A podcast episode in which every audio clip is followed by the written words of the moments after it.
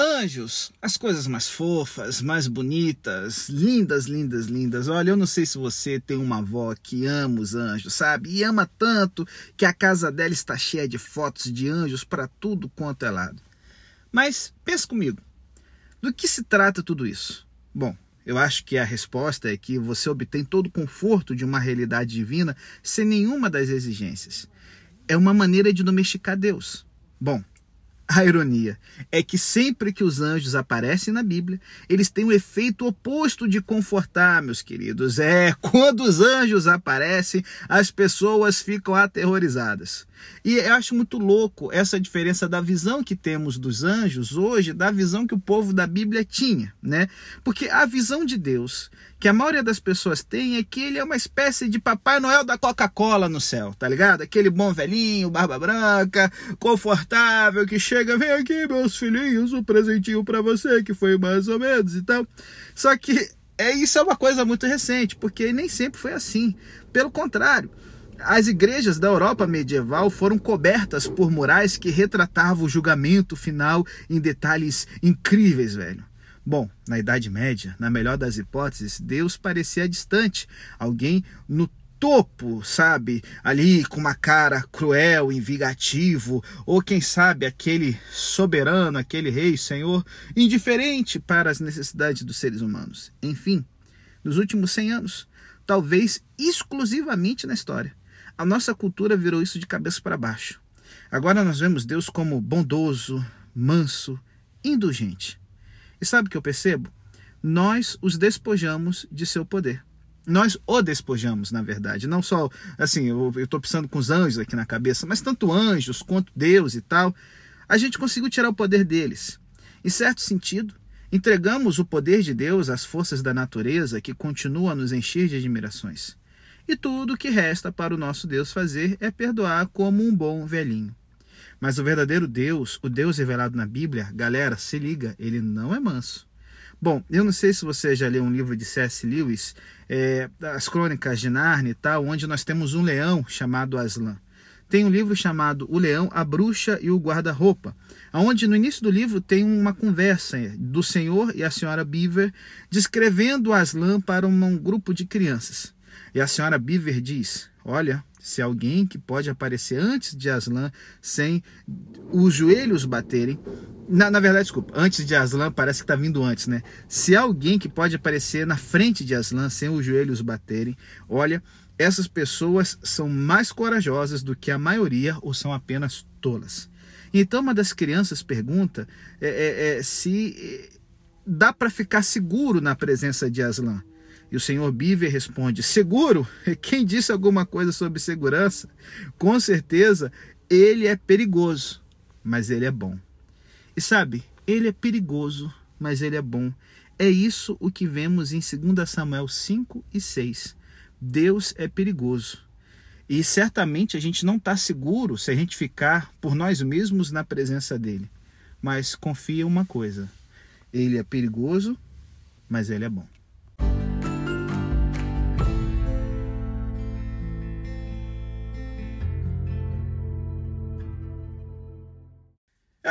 Como vimos nos últimos capítulos da nossa série temporada The Crown, Israel tem lutado uma guerra civil e isso muito alegra os seus inimigos, os filisteus. Mas agora que a guerra acabou e Davi foi proclamado rei por todo Israel, os filisteus se sentem ameaçados por um Israel unido. Então eles tomam a iniciativa e enviam uma força brutal para encontrar Davi e derrotá-lo. A, a, frase que aparece aqui no verso 17 do capítulo 5 lembra maliciosamente as tentativas de Saúl de caçar Davi em 1 Samuel. E a Bíblia fala que os filisteus se espalharam pelo vale de Refaim, e Rafa era um gigante, e os Refaíns são seus descendentes. Sempre que seja uma palavra hebraica terminada com in, ela está no plural, tá certo? Então nós temos aqui o Vale dos Gigantes, e Davi será novamente um assassino de gigantes. Mas a ênfase não está em Davi, o assassino de gigantes, mas no Senhor. Davi pergunta sobre é, o, o que ele deve fazer e o Senhor promete entregar os filisteus em suas mãos. E nós temos então duas batalhas. A primeira é descrita no verso 20. Então Davi foi a Baal Perazim e lá os derrotou, e ele disse: À medida que as águas irem, o Senhor eclodirá contra os meus inimigos diante de mim. Então aquele lugar se chamou Baal Perazim.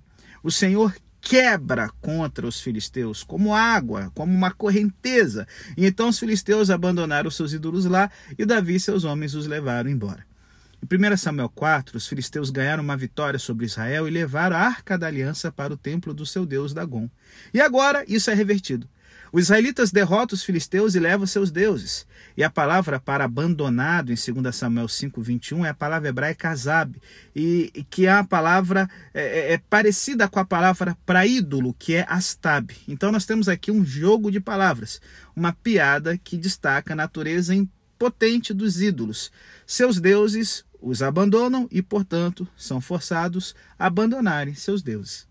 Em 1 Samuel 31, verso 9, os filisteus enviaram mensageiros por toda a terra dos filisteus para proclamar notícia né, é, de que Saul e seus filhos haviam sido destruídos. Isso foi proclamado no templo dos seus ídolos e entre o povo.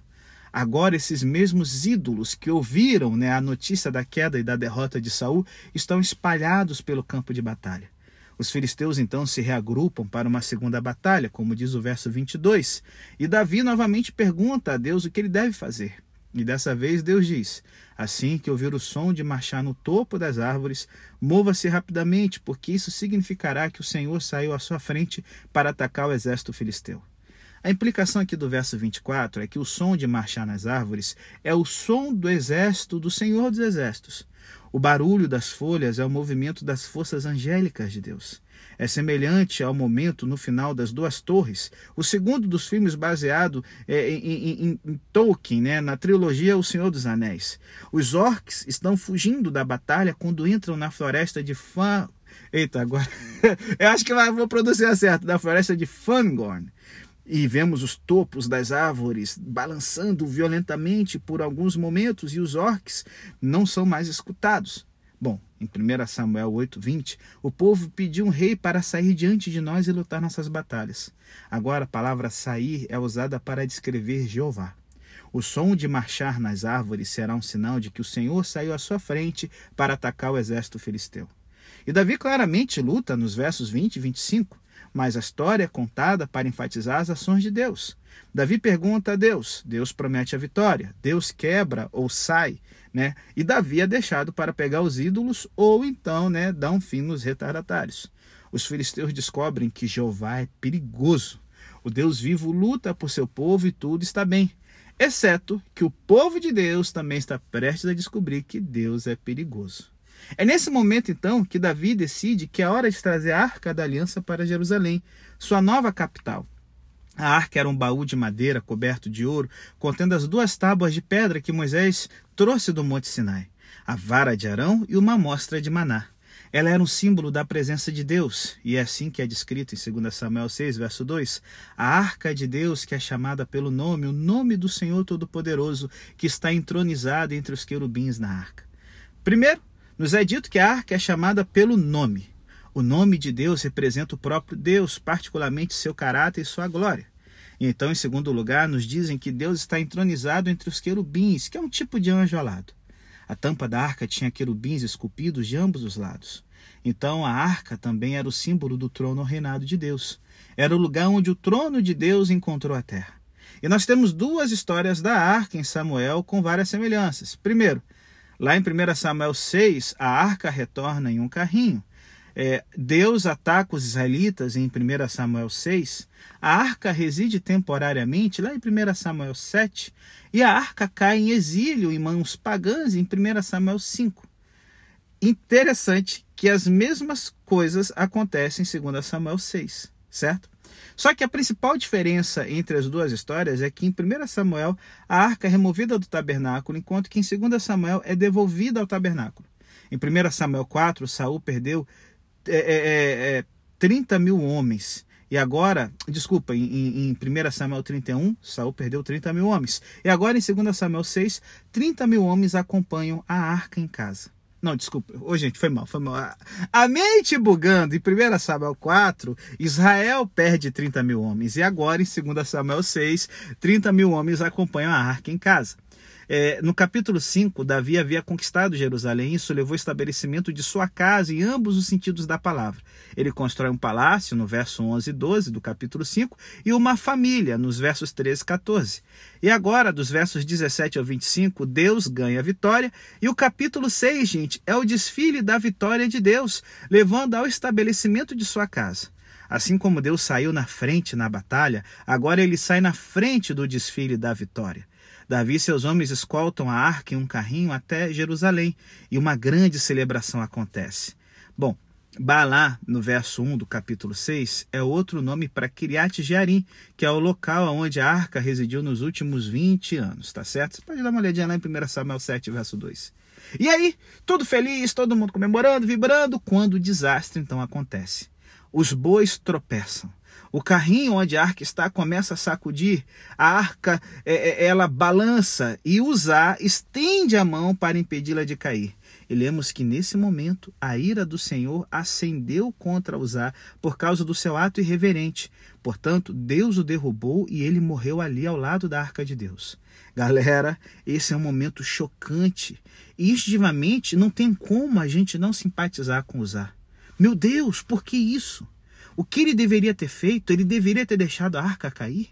Como Deus poderia culpar alguém e puni-lo ferozmente por uma reação idiota como essa de usar? Mas um olhar mais profundo revela que usar não é um espectador inocente. Ele é um dos homens encarregados da operação, como diz o verso 3. E esta operação não está sendo conduzida da maneira certa. É um desastre esperando para acontecer. Deus deu aos coatitas o trabalho de cuidar das coisas santas como a arca, mas era um trabalho perigoso. Deus avisou em Números 4:20 que os coatitas não devem entrar para olhar as coisas sagradas e nem mesmo por um momento, senão eles morrerão. Então, antes que os coatitas pudessem pensar em mover a arca, os sacerdotes tinham de cobri-la primeiro com uma cortina e depois com uma caixa de não é uma caixa, mas um manto de cor especial. Como diz lá Números 4, certo? Verso 4 a 6 e 17 a 20. Haviam seis carrinhos usados no trabalho do templo, mas nenhum deles foi atribuído aos coatitas, sem dúvida para evitar esse mesmo cenário aqui. Em vez disso, a arca só deveria ser carregada em seus ombros através de varas.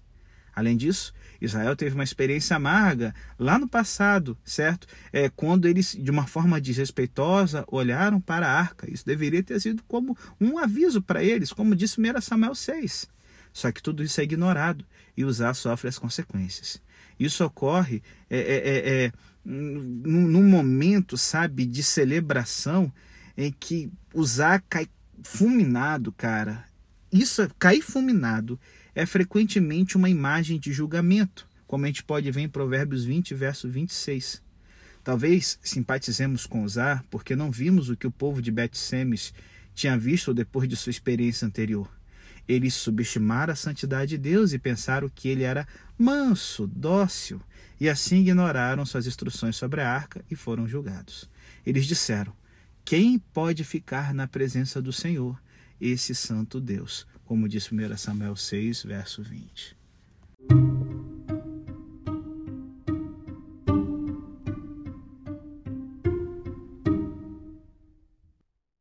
É, galera, quem pode ficar na presença do Senhor? Deus é perigoso mesmo para o seu povo. É a lição que nós podemos tirar dessa história aqui de usar a arca. Olha, se liga. 2 Samuel 5, verso 20, literalmente diz: Então Davi foi a Baal Perazim, que quer dizer o Senhor das que quebra, né? E lá derrotou os filisteus. E ele disse: À medida que as águas se rompem, o Senhor eclodiu contra os meus inimigos diante de mim. Daí o lugar chamado de Baal Perazim. O Senhor é, é, é, que, que rompe, que quebra, que eclode. Quatro vezes nesse verso é usada a palavra para sair ou eclodir. Deus eclodiu como uma correnteza contra os inimigos do povo de Deus. Davi é, é, é, o compara as águas de um, uma enchente que estão rolando e levando tudo pela frente. É uma imagem de uma barragem estourando que é usada aqui. Tudo é levado em uma onda de destruição.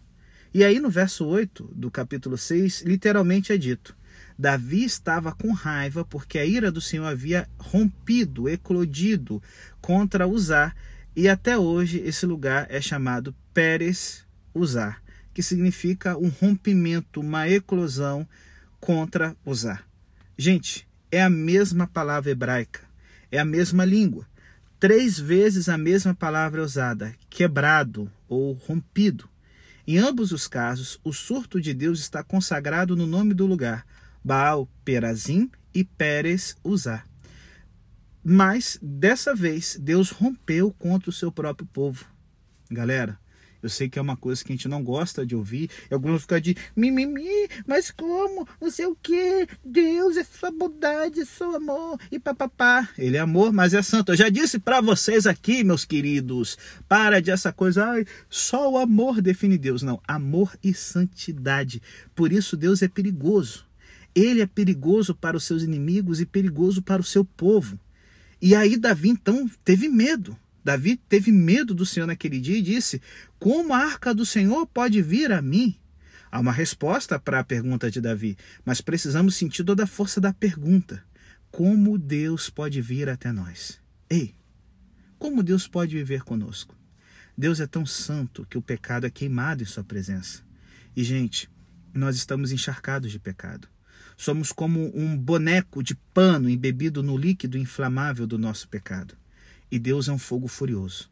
Se Deus vier até nós, então seremos incinerados pelo fogo sagrado da Sua presença.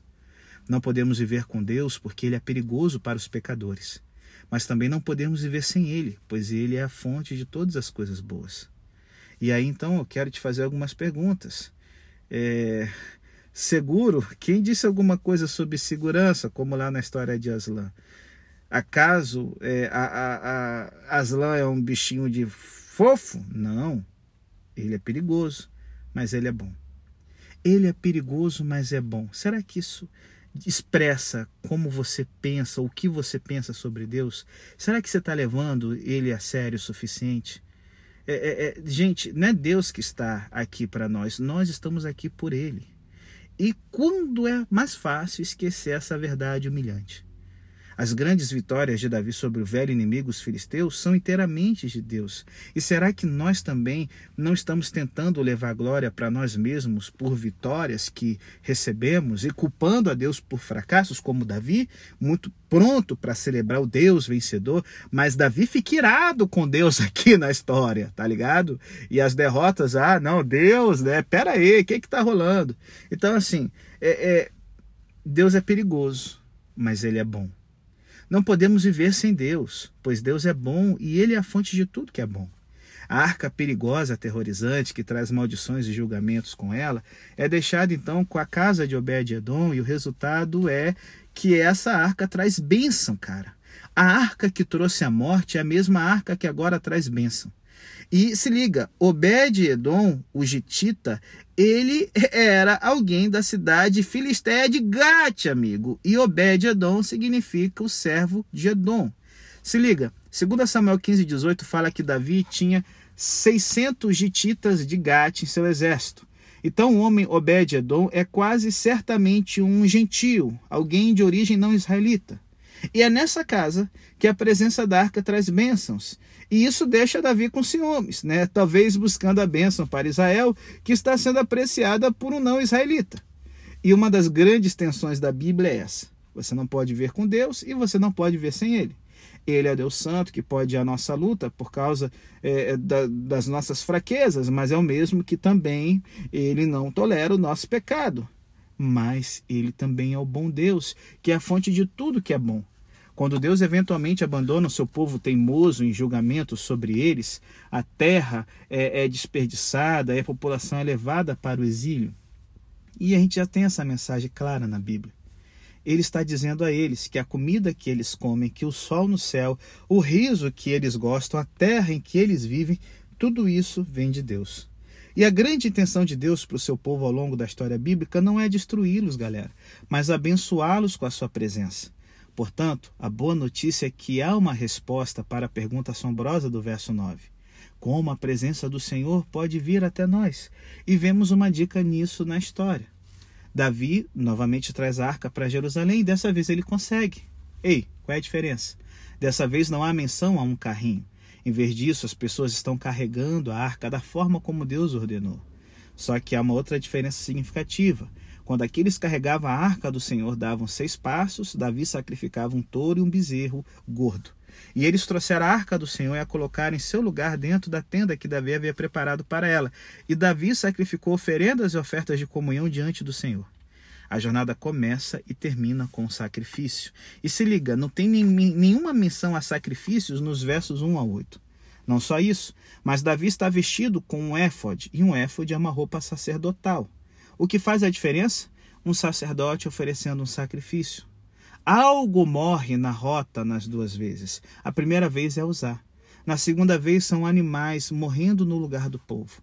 A primeira jornada começa com celebração e termina com morte e medo. A segunda começa com morte, um sacrifício, mas termina em bênção.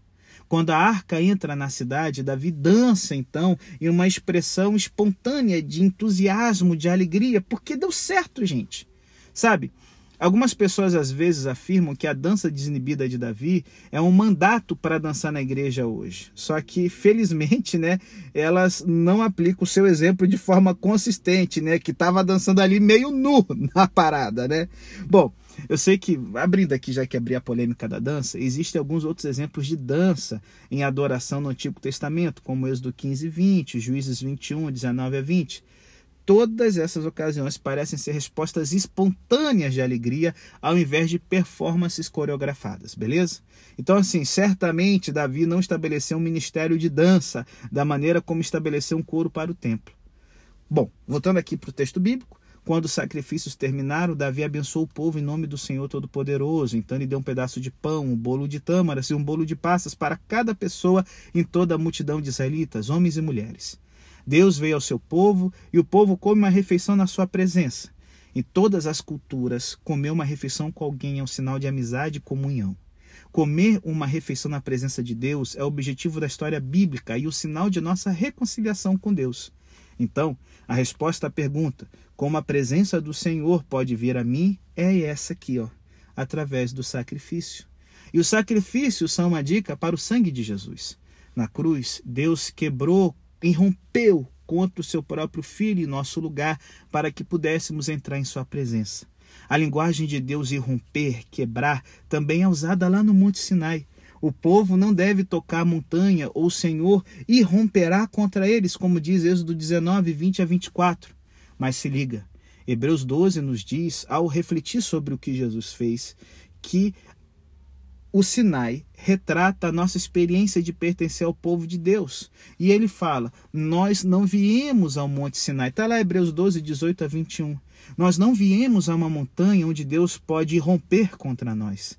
Ao invés disso, chegamos ao Monte Sião. E onde é isso? É a montanha em Jerusalém onde a arca termina, onde a arca pousa. E Davi pergunta: Como a arca do Senhor pode vir a mim?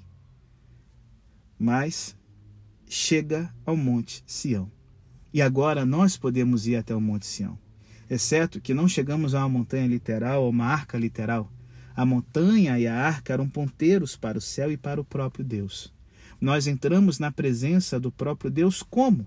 Através do sangue aspergido de Jesus, que fala uma palavra melhor do que o sangue de Abel, como diz Hebreus 12, 24. Abel foi assassinado e seu sangue gritou por vingança mas o sangue de Jesus grita perdão. Ele grita: venha. Mas isso não significa que agora podemos levar, é, sabe, a nossa vida de qualquer jeito, chegando a Deus, sabe, na, dançando e, e saltitando, e, aleluia!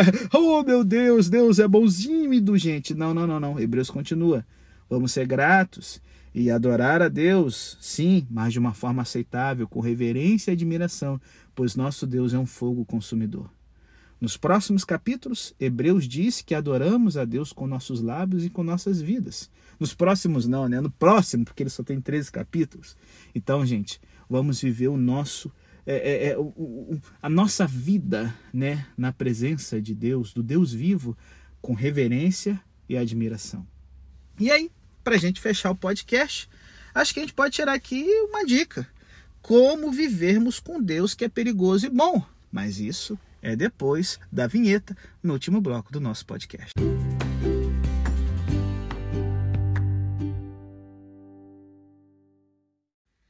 Bom, galera, o que significa viver sabendo que Deus é perigoso? Eu sei que hoje nós falamos muito sobre a graça de Deus como se isso superasse a sua santidade. Em certo sentido, sim. Se você colocar sua fé em Jesus, então você não precisa temer que Deus irrompa contra você. Mas não é, é, que Deus costumava ser perigoso no Antigo Testamento e agora ele é da hora no Novo. Não, ele ainda é santo. Ele ainda é um fogo consumidor. Então, o que significa viver com reverência e admiração? Bom, nós temos algumas pistas na, no, no encerramento aqui de 2 Samuel 6. É, é, se liga, são coisas que a gente não poderia inventar, né? Vamos pensar aqui na história. Um homem pede que a arca caia na poeira. O outro homem dança nu em uma cerimônia de adoração pública. O primeiro, né, querendo manter a, a, honra de Deus, é julgado por Deus, enquanto que o segundo é honrado por Deus. Espera aí, para o mundo! Eu não estou entendendo nada, não é isso que me ensinaram na escola da igreja. Mas assim, é, é, é, é se liga, Davi, ele é honrado por Deus, mas não por Mical. Mical é a esposa de Davi e a filha de Saul, que rolou toda aquela treta no último episódio, que a gente já viu no nosso podcast. Em 1 Samuel 18, as mulheres de Israel dançaram e cantaram enquanto se alegravam nas vitórias de Davi. Naquela época, Mical se apaixonou por Davi. E agora nós temos dança e canto, mas dessa vez Mical despreza Davi. Quando ele chega em casa, ela o confronta. E aí, se liga, nós temos que fazer uma diferença, gente, entre a nossa honra e a honra de Deus. Mical olha primeiro e diz: Hum, como o rei de Israel se comportou hoje, hein? E ela está sendo irônica aqui. Ela diz que ele não agiu com a dignidade e honra de um rei. Ela está dizendo o seguinte, né? Ah, você agiu como um malandro na rua. A palavra distinta, né, de forma distinta, vem da palavra glória ou pesado. Ela está dizendo: você não deu o devido peso à sua posição. Em 1 Samuel 4, quando a arca foi tirada pelos filisteus, a esposa de Finéias disse: A glória foi embora. Mical e Davi usam a mesma linguagem agora que a arca finalmente voltou. Mical literalmente diz: Como o rei de Israel se glorificou hoje, hein? Ele se despiu, né? ou abriu mão de suas roupas, em plena visão das escravas, dos seus súditos, como qualquer sujeito vulgar descobri, se descobriria, né, é, é, é, é ficaria aí numa festa popular. E, na verdade, ela diz o seguinte: a glória partiu porque você tirou sua camisa. E Davi responde: Eu ficarei ainda mais indigno do que isso e serei humilhado aos meus próprios olhos. Mas por essas escravas de quem você falou, eu serei mantido é, em honra. Em outras palavras, eu não estou nem aí com a minha dignidade ou honra, Mical. Na verdade, estou disposto a ser humilhado, até mesmo ser humilhado para que Deus possa ser honrado. Você é humilde aqui, minha filha. Comparado com a glória de Deus, minha glória não importa. Saber que Deus é perigoso e bom significa que nos preocupamos mais com a honra de Deus do que com a nossa. Entre os povos de Deus, essas pessoas são mantidas em honra. Ao se humilhar, Davi será honrado pelo povo de Deus. Em seu comentário sobre 2 Samuel, é, o, o, o, autor inglês John Wood Hawes dá o, o seguinte, a, a, expressão a essa, a, a essa sessão aqui de Davi com Mical. Ele chama isso de alegria da humildade e a miséria do orgulho. Olha, gente, Jesus disse em Marcos 10, 43: que quem quiser se tornar grande entre nós deve ser o servo de todos. E temos uma segunda coisa: saber distinguir a opinião de Deus da opinião das outras pessoas. Porque a segunda coisa que Mical diz é isso aqui, ó. Você está andando nu em plena visão das escravas, dos seus súditos, como qualquer sujeito vulgar faria. Não apenas na vista dos seus servos, mas em vista das escravas dos seus servos. Esses aqui são uh, os graus mais baixos de gente aos olhos de uma pessoa snob. O que importa para Mical é como as pessoas te veem. E Davi responde: Foi diante do Senhor que me escolheu no lugar do seu pai ou de qualquer outra pessoa da sua casa como governante sobre o povo de Israel. Sim, diante dele que eu comemorei. Em outras palavras, o único público que realmente importa para mim é Deus. Eu não estou comemorando diante das escravas, eu não me importo com o que eles pensam de mim, eu estava comemorando diante de Deus é, é, diante dos olhos das escravas, no verso 20, é, é, literalmente hebraico, é nos olhos das escravas, uma frase que Davi repete no verso 22 para falar de si mesmo. Ele destaca a questão-chave. Qual visão importa e o que as pessoas veem? Aos olhos de Mical, Davi está desonrando-se, assim, se desonrando a si mesmo por causa da sua humildade. Aos olhos do próprio Davi, Davi é, é, é, é humilhado. Aos olhos do povo de Deus, Davi é honrado por causa da sua humildade. Aos olhos de Deus, Davi é escolhido para ser honrado acima da família de Saul. É, é, é, uma vez foi dito né, pelo Papa Gregório o Grande o seguinte: Eu estou mais surpreso com Davi dançando do que lutando. Porque lutando subjugou seus inimigos, mas dançando diante do Senhor, ele foi honrado. É, rapaz, nossas maiores lutas, sabe, sabe contra o que são? São contra o nosso próprio eu, com o nosso próprio orgulho e egoísmo. E como Davi supera o seu orgulho? Concentrando-se em Deus em vez de si mesmo e concentrando-se na opinião de Deus ao invés da opinião de outras pessoas. Para Davi, é a visão de Deus sobre o que Deus acha que é importante, que importa para ele. E ele sabe como Deus o vê, pois Deus escolheu como governante sobre o povo de Deus. Saul se preocupou com o que as pessoas pensavam dele, como resultado ele foi desprezado ao longo da história. Porém, Davi está feliz por ser desprezado por causa do seu amor a Deus e como resultado ele é honrado entre o povo de Deus. Não é que Deus tenha escolhido Davi porque ele era humilde, mulambo, é o contrário.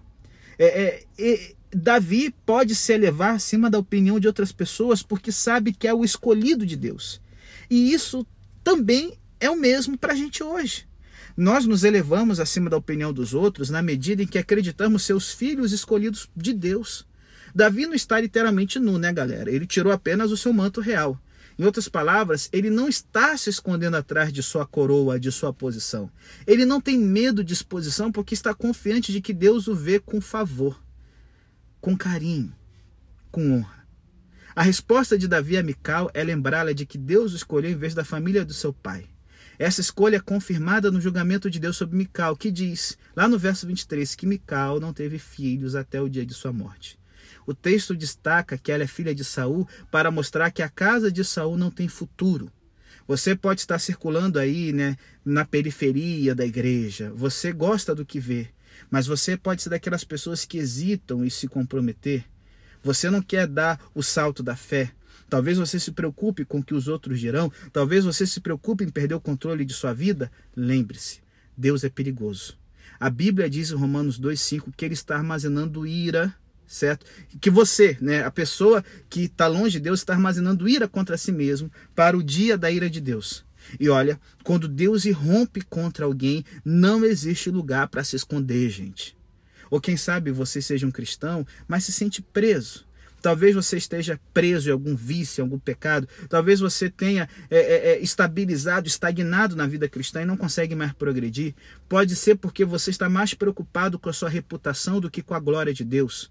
Você se apega à ideia de que pode superar o pecado sozinho porque não quer ser humilhado aos seus próprios olhos. Talvez você não peça ajuda porque não pode admitir que luta. Ou talvez você tenha visto outros cristãos expressando suas emoções em público, chorando durante o sermão, né? ou, ou, ou, ou sabe, se alegrando durante uma música e você os despreza. Ai, que, que indigno, em plena vista de outras pessoas, pentecostalismo, ai, ai, ai. É, é, é, eu sei, tem muita gente que pensa isso aí. E aí você se comporta como Mical aqui da história. E então nos perguntamos por que nossas vidas espirituais são um lixo, frias, estéreis. Ou talvez você hesite em contar às pessoas sobre Jesus porque está preocupado com o que elas pensarão de você. Ah, se eu parecer muito evangélico, vou parecer um bolsomínio, ou não sei o que e tal. Ei, ei, ei, louco! A opinião das pessoas importa mais para você do que a opinião de Deus? Ei, o Deus que é perigoso e bom? Ou quem sabe o seu coração está dividido porque você se agarra a algum pecado? Você acha que não importa? É porque Deus vai dar um jeitinho de te botar no céu de qualquer jeito. E você não pode deixar de fora seu pecado porque acha que a vida assim ele se tornaria vazia. Mas fique esperto, irmão. Deus é perigoso e ele é bom. Ele não nos oferece uma vida menor. Ele nos oferece uma vida plena e uma vida rica. Nossas palavras de ordem devem ser: serei humilhado aos meus próprios olhos, porque não importa o que as pessoas pensam, eu celebrarei diante do Senhor. Se liga, nossas maiores lutas é com a gente mesmo, com o nosso próprio orgulho e egoísmo. Até que ponto isso é uma verdade para você? Como é que você está lidando com isso? Até quando você vai ser influenciado pelas opiniões dos outros? Como você pode se ajudar a se concentrar mais na opinião de Deus sobre você? Eu vou comemorar e me alegrar na presença do Senhor, tem que ser o nosso lema, gente. Às vezes isso acontece espontaneamente, como no Atos, mas outras vezes devemos nos forçar a refletir sobre a bondade e misericórdia de Deus, para que a nossa adoração a Deus seja, sabe, estimulante. Como você vai se encorajar a celebrar a bondade de Deus para você essa semana e durante sua vida? Pense nisso.